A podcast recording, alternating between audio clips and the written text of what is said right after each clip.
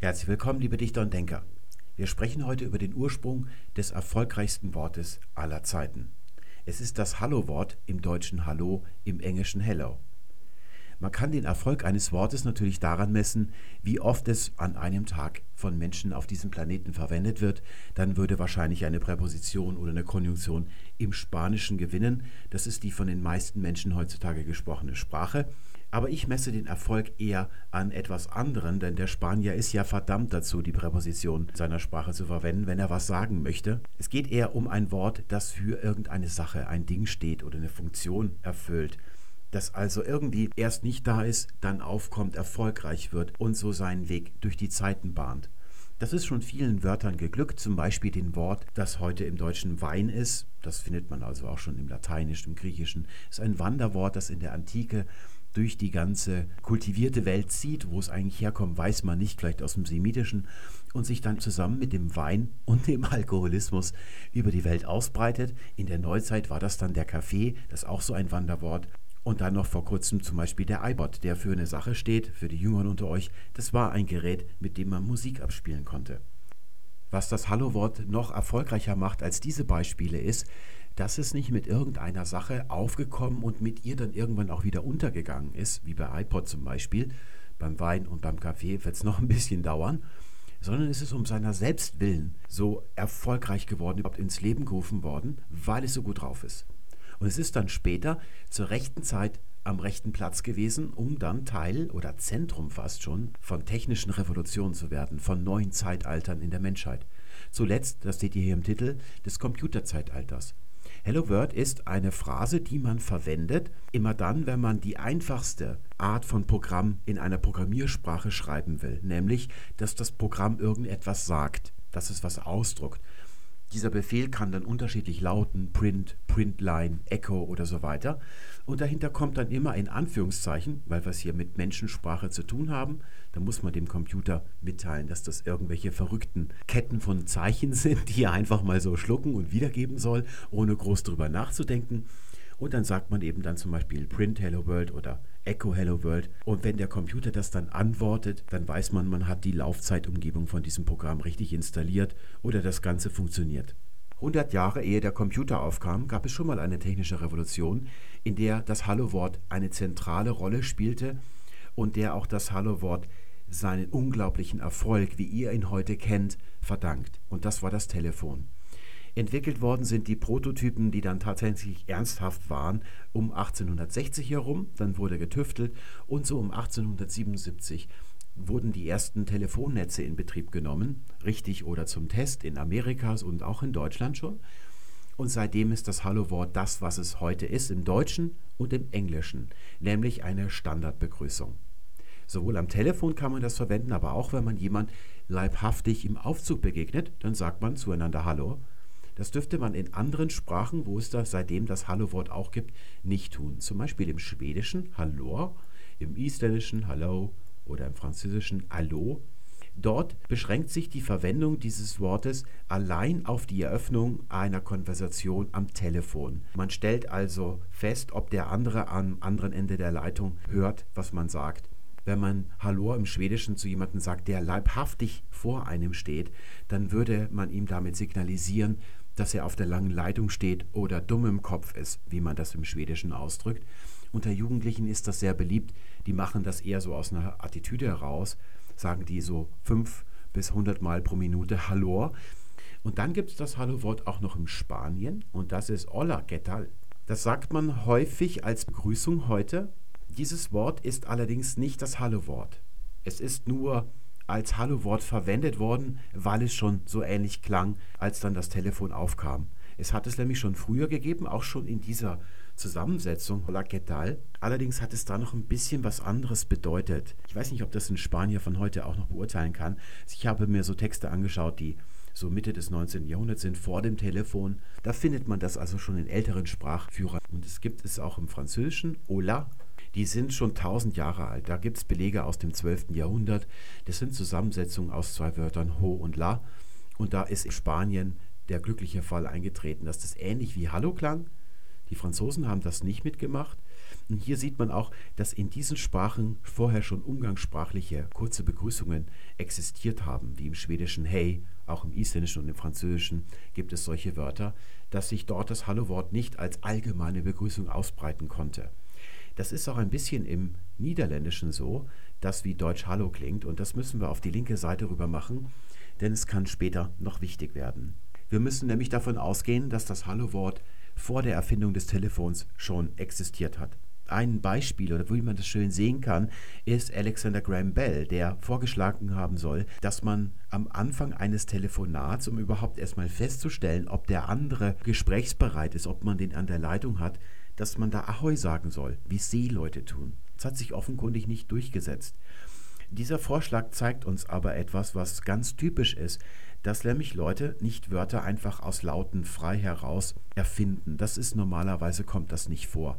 Ist nicht unmöglich, aber wenn man das nachweisen will, braucht man schon ein schriftliches Geständnis im Testament oder im Tagebuch, dass einer das so erfunden hat. Normalerweise ist es eben so, dass man ein Wort benutzt, das der neuen ungeheuerlichen Situation irgendwie angemessen ist und die war ungeheuerlich. Zum allerersten Mal hat man mit Menschen sprechen können, die nicht leibhaftig anwesend sind. Und zunächst war das dann auch so, dass man zunächst einmal eine Schaltung zu einer jungen Dame, die man im Englischen schon so ab 1880 als Hello Girl bezeichnet hat, schalten musste. Und die hat einem dann an den endgültigen Gesprächsteilnehmer weitergeschaltet. Und da wusste man nicht genau, ist er denn jetzt schon in der Leitung oder nicht. Und dann hat man also etwas in die Leitung rein sagen müssen so eine Art Handshake, wie das heute technische Geräte ständig machen.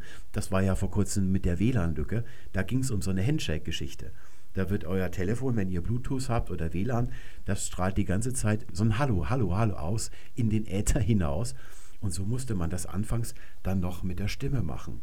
Der Grund, warum man Frauen benutzt hat als Hello Girls, war, weil sie eine engelshafte hohe Stimme haben im Vergleich zum Mann man hat es erstmal mit Männern probiert, aber deren tiefe Stimme ist im Grundrauschen der schlechten Übertragungsqualität anfangs untergegangen. Und so ist man auf Frauen gekommen. Und das ist auch der Grund, warum zeitgenössische Hello Girls wie Siri oder Alexa eine weibliche Stimme haben. Wofür man Hallo also verwendet hat, war, um in die Ferne zu rufen, in die Ferne der Leitung.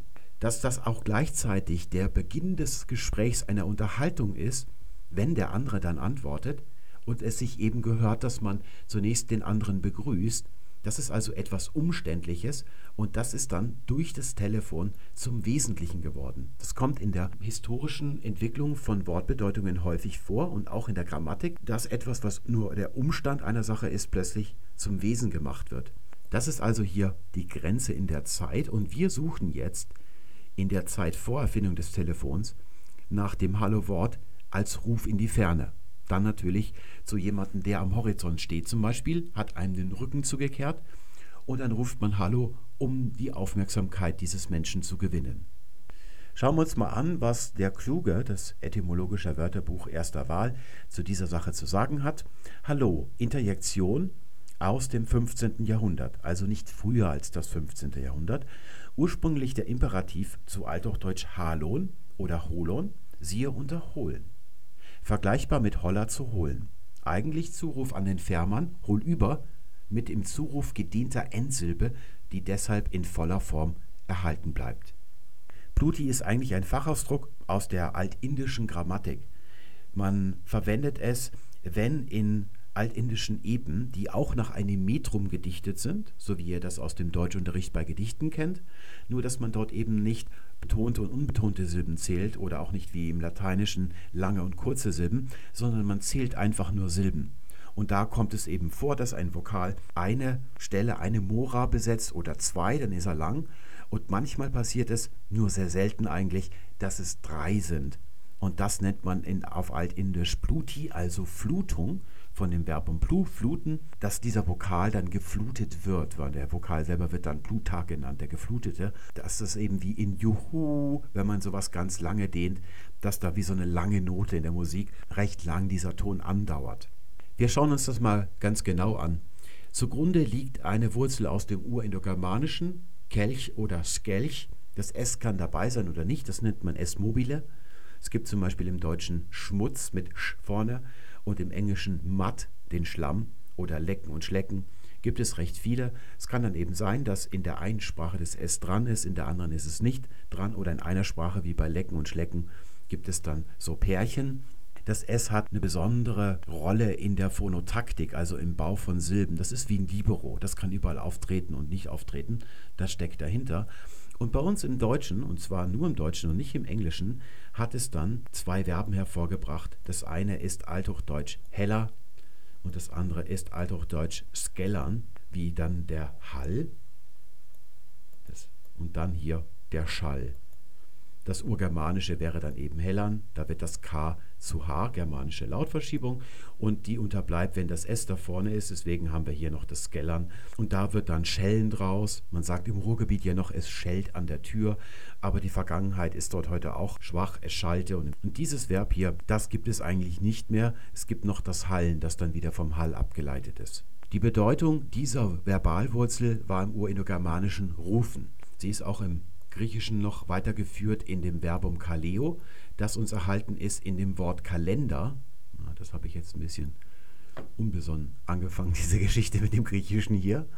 Das ist, der Kalender ist nämlich eigentlich der erste Tag des Monats und der musste früher berechnet werden von Computern. Das waren so dicke Typen, die in Klostern im Mittelalter jedenfalls gesessen haben und die Feiertage ausgerechnet haben.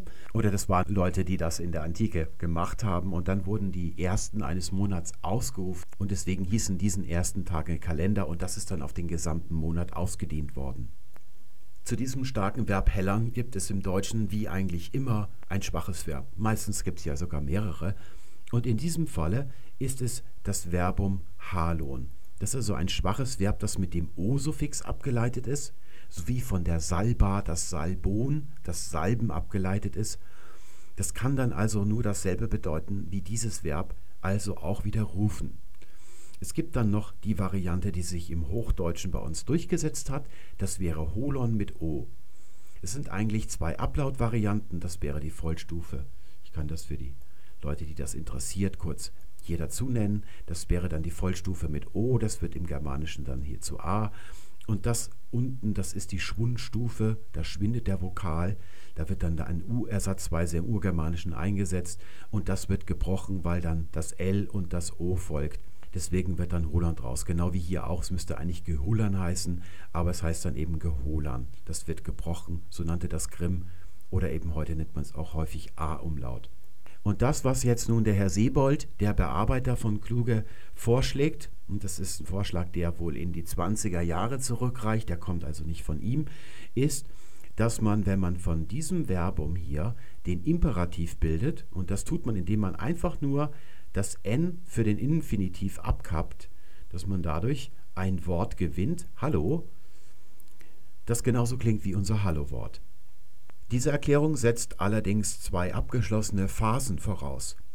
Zunächst ist ja die reine Ableitung des schwachen Verbs von diesem Verbum führt nicht zu einer neuen Bedeutung. Hellern heißt rufen und Hallon bedeutet eben auch nur rufen.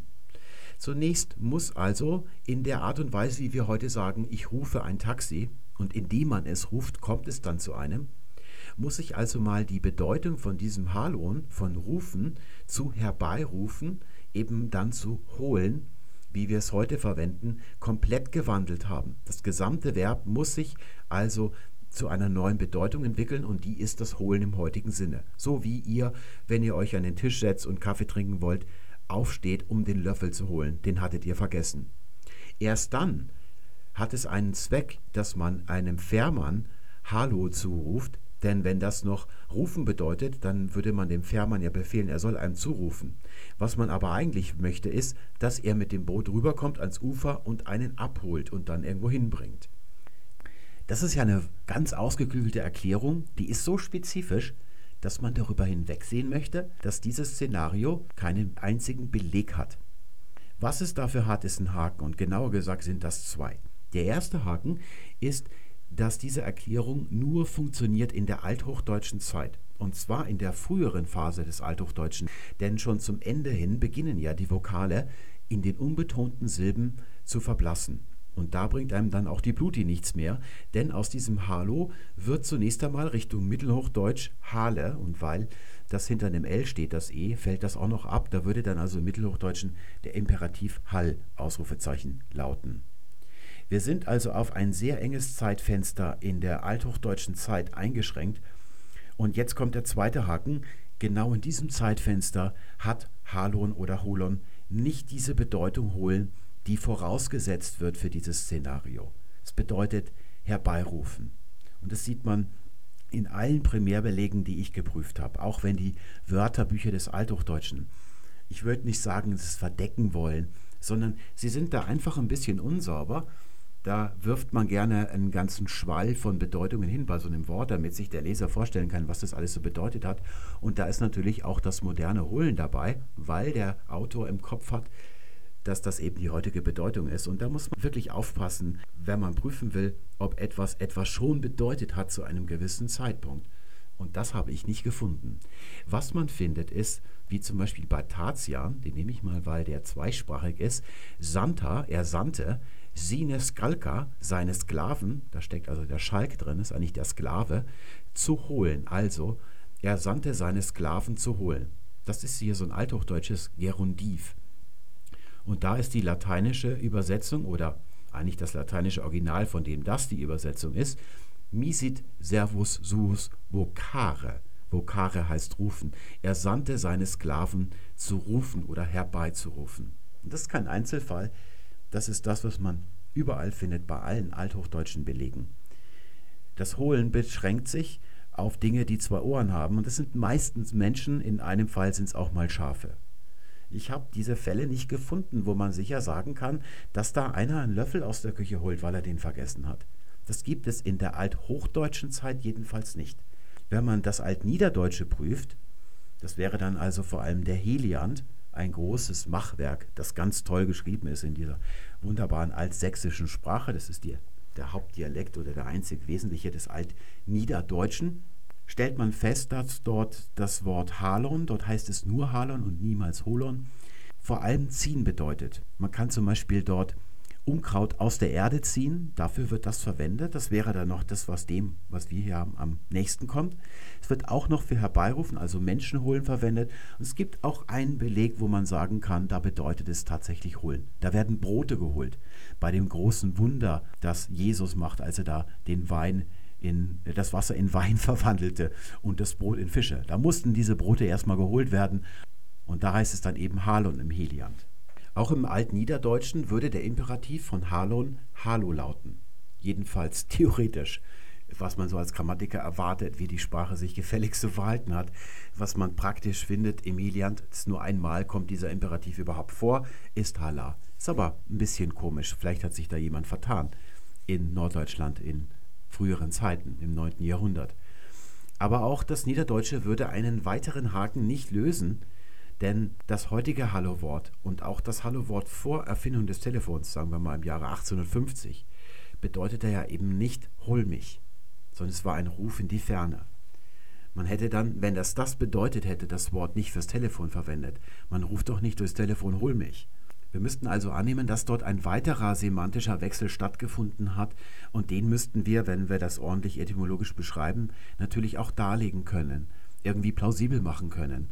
Das ist also eine weitere Unbekannte drin und dann kommt noch hinzu, dass auch das Niederdeutsche generell nicht der richtige Punkt ist für den Weg, den wir jetzt einschlagen.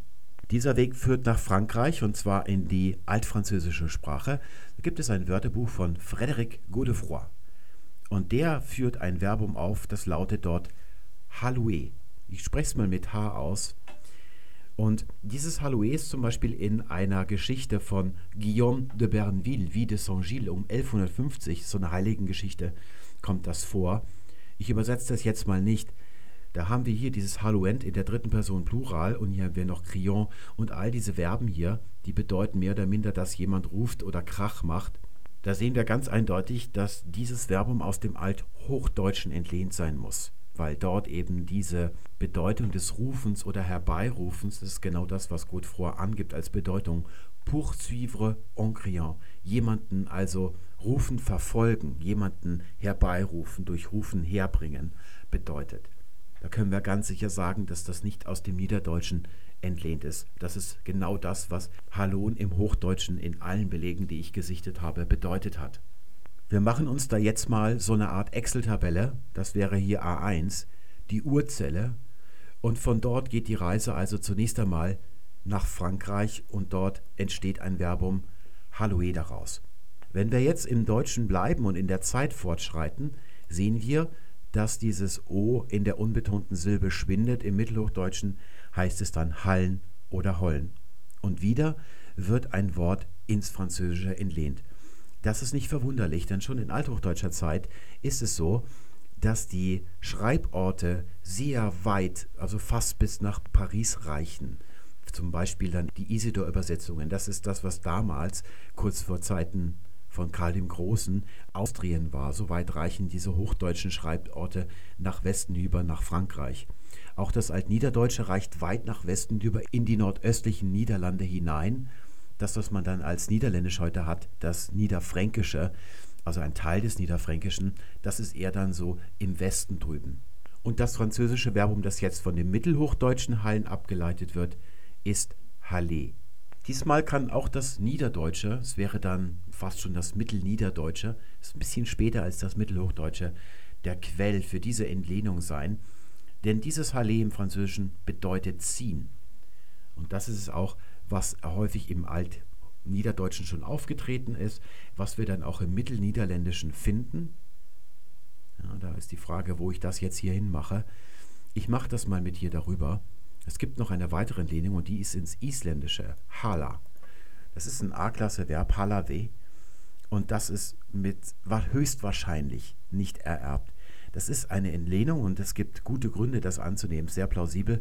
Nicht, weil die Franzosen sich bis nach Island verirrt hätten in der damaligen Zeit, sondern weil die Isländer sich an die nordfranzösische Küste nicht verirrt haben und dort herumgetrieben haben. Gibt es einen schönen Roman von Halldor Laxness, Die glücklichen Krieger. Da kann man diese Episoden nachlesen. Das bedeutet auch ziehen. Und diese Entlehnung ist für uns wichtig, weil die Sache ja mit Fährleuten zu tun hat bei Kluge und dann eigentlich noch im weiteren Sinne mit Seeleuten im Allgemeinen. Es geht wahrscheinlich so um Flussschifffahrt. Denn irgendwie müssen wir erklären, warum schon vor Erfindung des Telefons das Wort Hallo sich so ausgebreitet hat. Und jetzt sind wir eigentlich nur beim Wort holen. Das Wort Hallo haben wir ja noch gar nicht. Das wird mit Seeleuten in Verbindung gebracht. Wir bleiben mal in der ersten Zeile von Althochdeutsch Halloen über Französisch Halloe. Da gerät dieses Verb selbstverständlich auch ins Englische, denn so gut wie alle Verben sind aus Frankreich ins Englische geraten. Hier haben wir einen Mann, George Turberville, sein Vater hat wahrscheinlich noch Turberville geheißen, der hat 1576 ein Buch über die Jagd geschrieben. Was auch sonst. Was, mehr Themen gab es damals eigentlich nicht für ein Buch. Und da schreibt er, Then if they mark him, when he is hallowed and are cried at. Und das ist das Halloe aus Frankreich und dieses Halloe ist das deutsche Hallon und zwar das Hochdeutsche. Hier haben wir nämlich ein Verbum, das bedeutet, dass jemand angerufen wird, angeschrien wird. Das ist rein akustisch. Mit dem Holen oder auch mit Ziehen hat es nichts zu tun. Und das bleibt kein Einzelfall, denn es gibt noch einen weiteren Mann, der sich in dieses Wörtchen nahezu verliebt. William Shakespeare schreibt in seinem Werk Twelfth Night, Ruf deinen Namen hinaus zu den echoenden Bergen. Das ist so eine Art kleines Hello World Programm, aber es geht nicht um Python, sondern um eine Dame namens Olivia. Da sehen wir also, dass das, was vom Althochdeutschen entlehnt worden ist, rein akustisch ist und dabei bleibt es auch. Im nächsten Beispiel wird nur die Dame gewechselt, da heißt sie jetzt Silvia und da heißt es dort unten, was für ein Geplärre und Aufruhr ist dies heute. Und im nächsten Beispiel Winter's Tale. He hallowed but even now. Und da wird es dann mit zwei O geschrieben. Am Anfang hat in dem Buch über die Jagd noch das W hinten drin. Alles, was wir jetzt bei Shakespeare hier sehen, sind Verben. Ein Verbum to hallow, das einmal mit einem L und ein anderes Mal mit zwei L geschrieben wird, aber immer mit Doppel-O. Dummerweise ist das, was er jetzt tatsächlich hier plärt, was er ruft, nicht Hallo, sondern Wohoho. Das ist jetzt ein bisschen blöd und das wird leider auch noch im letzten Beispiel sein, das ich habe. Da geht es in Heinrich dem Vierten darum, was die Stimme angeht. Ich habe sie verloren und zwar Halloween und durch Singen von Hymnen. Ich weiß nicht, ob ihr das spürt, dass wir hier auf der richtigen Fährte sind. Das ist die Fährte, die uns zum Hallewort führt. Leider noch nicht zu dem eigentlichen Ausruf. Es gibt Leute, die glauben, dass man das finden könnte bei William Shakespeare, und zwar in Romeo und Julia. Da haben wir ganz früh im Drama die Szene, wo Romeo mit seinen Freunden aus dem Hause Montagu des Nachts auf ein Fest sich schleicht von der Familie Capulet. Die beiden Familien sind ja verfedert. Die geben da ein rauschendes Fest und da kommen die also und werden auch von dem Capulet, dem Hausherrn, erkannt und der heißt sie aber willkommen. Und er sagt zu ihnen, seid willkommen, Gentlemen, kommt, Musikanten, spielt. Und dann sagt er, in die Menge, die da schon in dieser Hall drin ist, wo man tanzt, a hall, a hall, give room and footed girls. Eine von diesen Girls ist dann Julia und der wird Romeo dann gleich zum ersten Mal begegnen. Das ist also diese Szene hier. Und die Frage lautet, was meint Capulet damit, wenn er ruft a hall, a hall in die Menge hinein? Da kann man leider auch keinen Engländer von heute fragen, weil dieser Ausdruck nicht mehr existiert. Der kommt nur recht kurz vor. Ich habe noch einen weiteren gefunden und zwar in einem Buch von einem John Antic, eine Geschichte von London und die ist aus dem Jahre 1776. Eine Szene, wo eine Wahl geschildert wird. Da heißt es, ich übersetze mal so kursiv, nachdem sich seine Lordschaft verzogen hatte, machten die Sheriffs weiter mit der Wahl wie zuvor, in der Absicht, die Sache noch in derselben Nacht komplett durchzuziehen, zur Erleichterung der Wahlberechtigten. Aber als es dann schon auf 9 Uhr in der Nacht zuging und da immer noch kleine Gruppen von Leuten eintrudelten, die verlangten, wählen zu dürfen, da hielten es die Sheriffs für angemessen, die Sache in der kommenden halben Stunde in die Halle zu verlegen.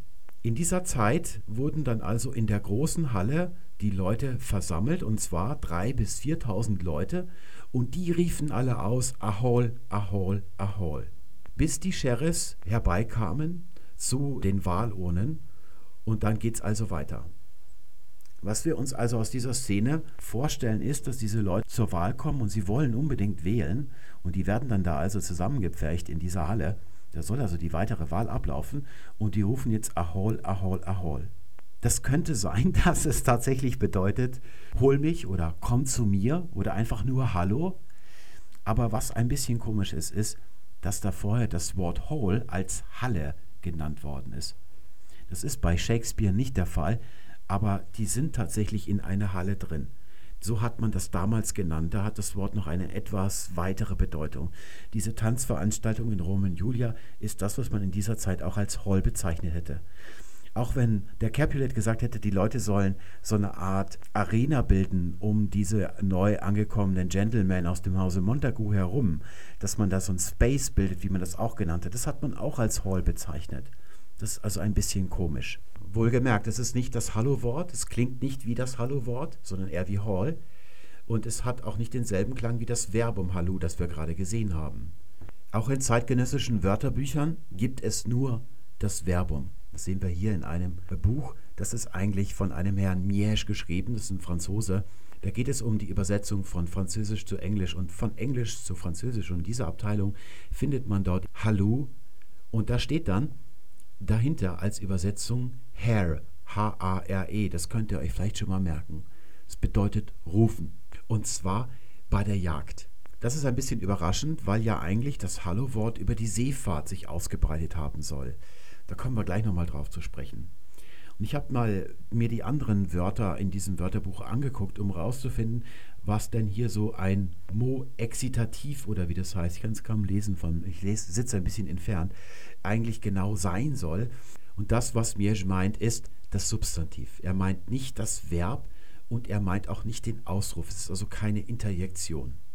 Die Sache mit den Seeleuten, die findet sich nämlich in etwas früheren Wörterbüchern. Dieses hier stammt von Geoffrey, the Grammarian. Das ist das sogenannte Promptorium Pavulorum, bedeutet eigentlich Kindergarten. So ist das auch gedacht gewesen. Das ist lateinisch-englisch und wurde 1440 geschrieben, ist also sehr früh. Und da seht ihr hier ein Wort, das aussieht wie Halloween geschrieben, aber es ist eigentlich nur Halloween. Ähm, das ist dieses Halloween.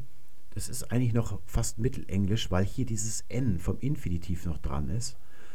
Und dort heißt es dann zur Bedeutung or crine oder creen as shipman. Das ist also genau dieser Ruf von Seeleuten. Blöderweise hat er aber dieses Hallo selber nicht drin. Hallo finden wir tatsächlich als Ausruf erst 1847 in einem englischen Wörterbuch. Also kurz bevor es mit dem Telefon losgeht, finden wir es. Es hat also in der englischen Sprache mit Sicherheit vor dem Telefon schon existiert. Und da sehen wir es hier eben ganz oben. Hallo heißt es genau in der Lautung, wie es dann eben auch ist, auch mit dem A. So hat es nämlich auch noch gelautet im britischen Englischen. Die Sache mit dem E in Hello, die hat sich dann erst über das Amerikanische ausgebreitet und ist dann einhellig geworden. Wir könnten also jetzt noch nicht mal davon ableiten, dass das schwedische Hallo aus dem Deutschen geschöpft ist, obwohl die Schweden damals alles aus dem Deutschen geschöpft haben und nicht aus dem Englischen. Wobei das bei dem Telefon aus Amerika dann vielleicht ein Sonderfall ist. Und da heißt es eben ein Jagdruf zum Anstacheln oder auch als Ruf, um sich zu verständigen. Das ist genau das, was es bedeutet. Und da sehen wir dem Eindruck drunter, dass er auch das Verbum hat. To hallo. Das ist das, was wir gerade bei Shakespeare gesehen haben. Und er macht sogar eine Angabe zur Herkunft, die ist allerdings falsch. Er sagt, dass es aus dem französischen Halle kommt, aber wir wissen, dass es aus der Phase vorher von Althochdeutsch Halloen zu Hallue kommt. Das ist also ein anderes Verb. Wir können also jetzt mal unsere Tabelle vervollständigen. Vom Französischen gelangt dieses Verbum noch in mittelenglischer Zeit ins Englische und zwar als Halluen. Das wird dann als Bedeutung wird wiedergegeben, also ein Schrei, ein Ruf und zwar bei der Jagd. Ursprünglich ist aber mit Sicherheit die Sache mit der Seefahrt, so ist das überhaupt dann rübergekommen nach England. Das rucke ich gerade mal ein bisschen hier runter. Ich müsste es eigentlich noch weiter runterrücken. Denn dieses Halluen wird dann zu Hallo zunächst mal, so haben wir das gesehen bei Joffrey. Das wäre dann also, na, das passt hier überhaupt nicht hin. Das, rück, das lösche ich mal raus hier. Das ist uns ja nicht so wichtig. Das wäre dann also Shipman is Cry. Und das fixiert sich dann als Hallo in der frühneuenglischen Zeit, wie wir es bei Shakespeare gesehen haben. Und dann haben wir diese zweite Entlehnung aus dem Deutschen. Das wäre dann Mittelhochdeutsch Hallen oder Holen, das zu Französisch Halle wird. Da haben wir dann hier das niederländische Hallen draus gehabt. Das auch, und das ist zum Niederländischen zu sagen, im Altniederländischen ist dieses Wort überhaupt nicht belegt. Erst in mittelniederländischer Zeit und dort bedeutet es vornehmlich ziehen. Es ist nicht sicher, ob das tatsächlich in der Vorzeit im Niederländischen dort, also im Altniederfränkischen, existiert hat. Es könnte sein, dass es als kleines Verbum kaum gebraucht worden ist. Ja, wahrscheinlich ist, dass es über das Französische beeinflusst worden ist. Es gab massiven Einfluss des Französischen auf das Niederländische, das könnt ihr euch vorstellen. Es kann natürlich auch umgekehrt gewesen sein, dass es dort existiert hat und wir das zufälligerweise in altniederländischer Zeit nicht belegt haben. Das hat ja dann ähnlich geklungen wie dieses hier und dass das Französische von dort kommt, das könnte auch sein. Das ist dann ja am Ende auch egal. Auf jeden Fall gehört das hier zusammen mit hinüber. Und diese Verben bedeuten alle zusammen hier ziehen. Auch wenn sich dann heute im Niederländischen das Verbum auch zu holen entwickelt hat in mannigfaltigen Bedeutungen.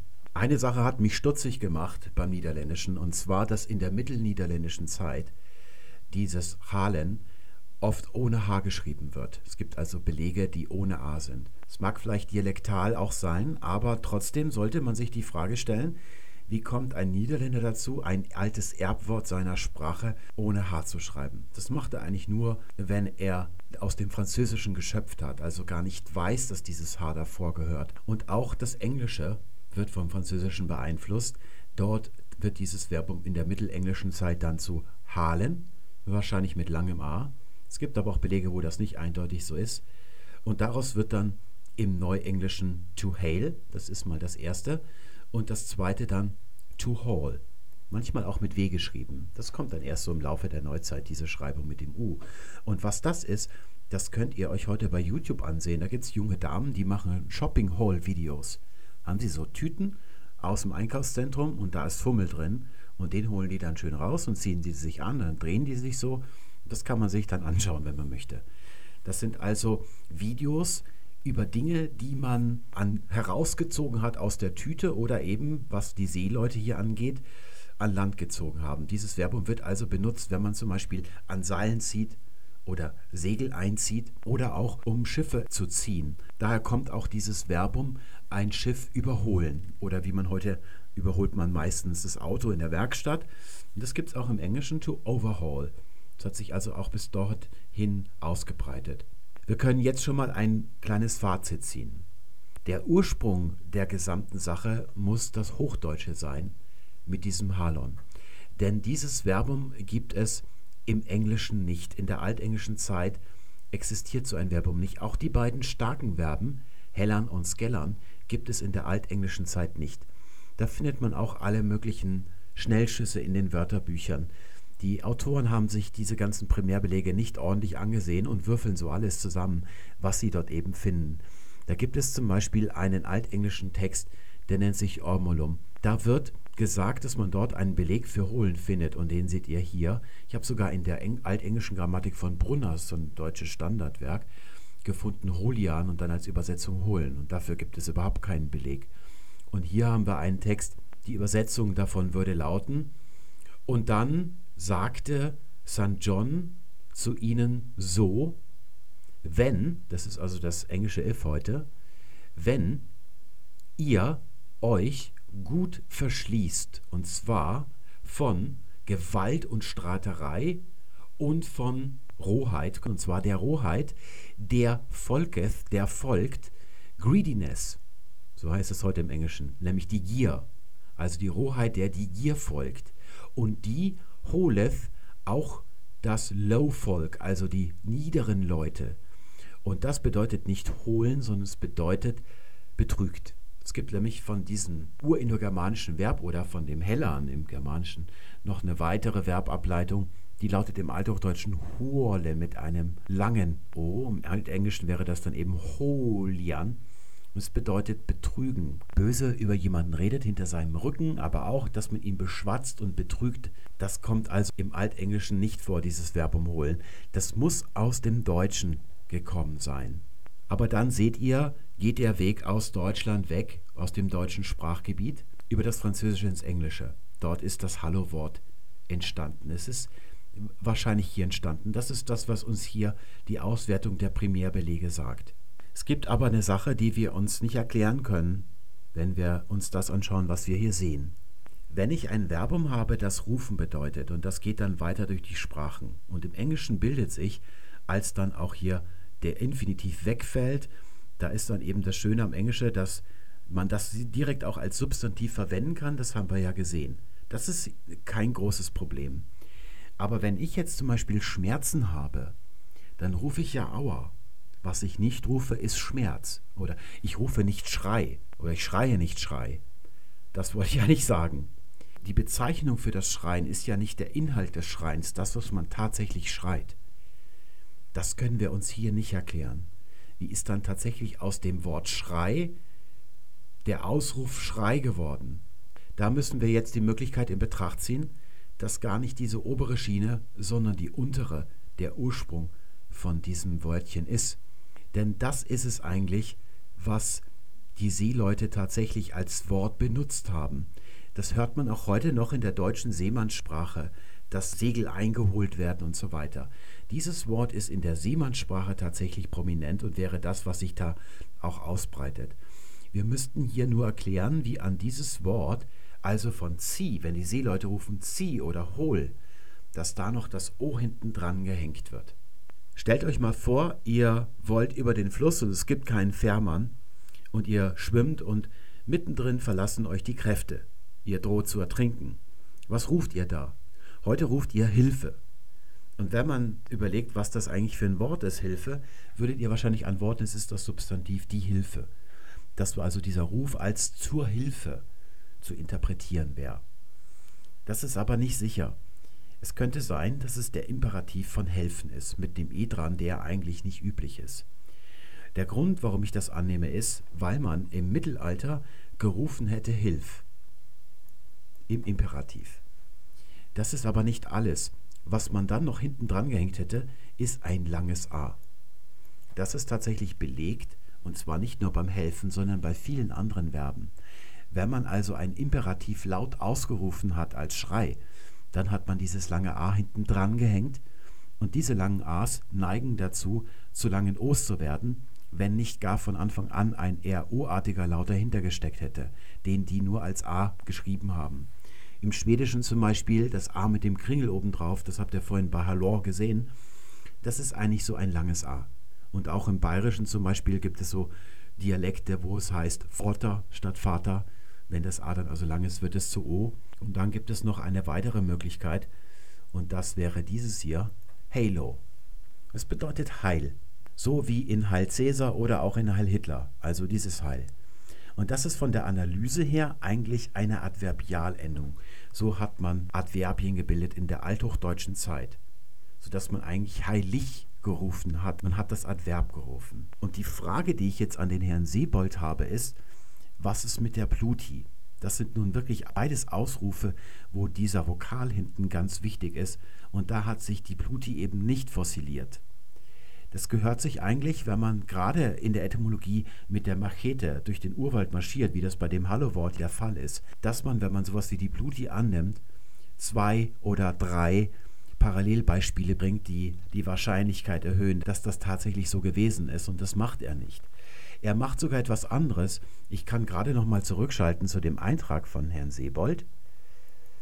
Er bezieht sich da auf das Wort Holler. Und dieses Wort Holler liegt auch völlig im Dunkeln. Das klingt hier so, als wäre das irgendwie völlig klar. Und das Witzige ist, wenn man, das habe ich jetzt erst kurz vor der Sendung überhaupt gemacht, dass ich da mal reingeschaut habe in den Eintrag zu Holler, da bringt er auch sowas, was ich gerade erzählt habe mit dem Hilfer. Das ist also auch ein völlig anderer Ansatz als den, den er hier vertritt. Kehren wir zurück zu dem, was ich da gerade hatte. Wenn wir jetzt also ein Verbum halle haben im Französischen, das dann auch im Deutschen das Halen oder Holen gewesen ist und im Niederländischen Halen, und die Seeleute haben das tatsächlich benutzt und die haben dann so gemeinsam das Segel eingeholt, am Seil gezogen und haben dann Hol gerufen, dass sie dann hinten einfach so ein Vokal dran gehängt haben. Das ist auch sehr wahrscheinlich. Das würde uns dann das Problem ersparen, dass wir den Schrei schreien, wie wir es in der oberen Schiene gehabt hätten. Wir könnten sogar noch einen Schritt weiter gehen, einen Schritt tun, den man normalerweise lieber nicht machen soll als Etymologe. Und der wird leider zu oft gemacht, gerade von Wörterbuchautoren. Die machen das aus letzter Verzweiflung heraus. Wenn sie gar keine Ahnung haben, aber sie trotzdem was Kluges sagen wollen, dann nehmen sie an, dass es sich um eine Lautmalerei handelt. Wird leider zu oft gemacht. Der Fachbegriff lautet Onomatopoie. Aus dem Deutschunterricht habt ihr das sicher noch in Erinnerung. Das bedeutet das Machen von Namen. Und zwar aus Lauten heraus, wobei man sich wie aus einem Setzkasten frei bedienen kann. Aus einzelnen Lauten. Es gibt ein Beispiel, auf das ich gestoßen bin als Ägyptologe. Da gibt es ein Wort im Altägyptischen, das in der Umschrift aus den Hieroglyphen in lateinischen Buchstaben sich so liest IA-IA. Und dieses Wort bedeutet Esel. Da ist also die Annahme nicht verwegen, dass es sich um eine Lautmalerei handelt. Es ist aber keine, denn dieses I und dieses A stehen gar nicht für I und A. Das ist ein kolossaler Irrtum, den man mal am Anfang der Ägyptologie bei der Transliteration gemacht hat. Eigentlich würden diese Laute korrekter ausgesprochen, authentischer ausgesprochen, denn denn würde dieses Wort dann lauten, ist also gar keine Lautmalerei. Wenn man eine Lautmalerei annimmt, dann kann man sie nicht belegen. Man weiß also nie sicher, ob es stimmt, was man da angenommen hat, wenn man nicht zufälligerweise ein schriftliches Geständnis hat, wie von Bell. Ich habe vorgeschlagen, Ahoi zu sagen oder sowas. Aber noch schlimmer ist, dass, wenn man falsch liegt, man keine Möglichkeit hat, das je zu erkennen. Denn wenn man erstmal eine Erklärung hat, da ist es eben so, dass die meisten Menschen lieber eine schlechte Antwort haben als eine ungelöste Frage, obwohl die eigentlich viel interessanter ist. Aber wir werden das jetzt mal machen mit dieser Lautmalerei. Mein Auftrag an euch als gewiefte Sprachkundler lautet, ihr sollt mir ein Wort kreieren, wobei ihr euch frei bedienen dürft aus Lauten wie aus einem Setzkasten, das ideal ist, um in die Ferne zu rufen. Da steht einer am Horizont, der hat mir den Rücken zugewandt und den möchte ich rufen. Es ist zudem auch noch windig. Ihr braucht also ein Wort, das akustisch ideal ist, um bis zu diesem Mann am Horizont vorzudringen. Und da würdet ihr mir nach kurzer Berechnung, so wie der Computer in Per Anhalter durch die Galaxis, eine Antwort geben. Ihr würdet sagen, das ideale Wort, das möglichst weit durch die Luft dringt, auch wenn es windig ist, sieht geschrieben so aus. Und die Begründung lautet, dass jedes Wort im Deutschen und auch im Englischen mit einem Konsonanten beginnen muss. Selbst Wörter, wo der erste Buchstabe ein Vokal ist, da spricht man davor einen sogenannten Glottalverschluss, englisch Glottal Stop genannt. Das ist ein Konsonant, der nicht geschrieben wird, den man aber hört, wenn man zum Beispiel Italiener ist. Da hat man seine liebe Mühe, wenn man Deutsch lernt, die Wörter ordentlich zu trennen. Das klingt für uns so, wären alle Wörter in diesem Satz ein einziges Wort. Das ist also der Glottalverschluss. Und den bekommt man nur weg, wenn man einen Sonoranten vorne hinsetzt. Das ist ein Laut wie L, R, M oder N. Die sind aber ziemlich leise, wenn es auf einer windigen Ebene jemand in der Ferne ruft da ist das nicht so gut geeignet. Die andere Möglichkeit, um den Glottalverschluss auszulöschen, wäre, dass man ein H vorne hinsetzt.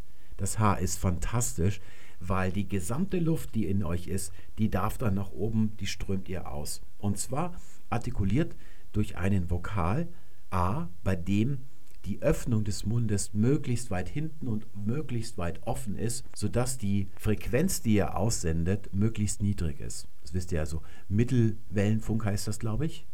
Der dringt weiter als Kurzwellenfunk. Und dann wird dieser Vokal A auch noch variiert mit einem Laut, der ähnlich ideal ist. Das I ist zum Beispiel überhaupt nicht ideal. Spielt ja eine Rolle, ob der Nachbar, der drei Stockwerke unter euch wohnt, Cello spielt oder Violine. Wenn der Cello spielt, hört ihr den durch die Wände hindurch. Die Violine, da ist nach einer Wand dann schon wieder Schluss. Das O ist ähnlich ideal wie das A und wir haben hier so eine leichte Variation drin, wie bei einem Alarm, der die Frequenz wechselt. Wenn man auf der eine taub ist, dann hört man die andere. Und jetzt braucht man nur einen Gleitlaut, um von dem A zu dem O zu kommen. Und da ist das L von den Sonoranten am idealsten. Es kann also auch sein, dass dieses Wort gar nicht abgeleitet ist von etwas anderem, sondern dass da tatsächlich Seeleute auf der Reling rufen Ha und dann Lo und das variieren oder Jäger im Wald, wenn sie da so mit Hunden jagen. Das lässt sich leider nicht ausschließen, aber belegen lässt es sich natürlich auch nicht. Das war's für heute. Ich danke euch fürs Zuschauen und wünsche euch alles Gute bis zum nächsten Mal. Tschüss.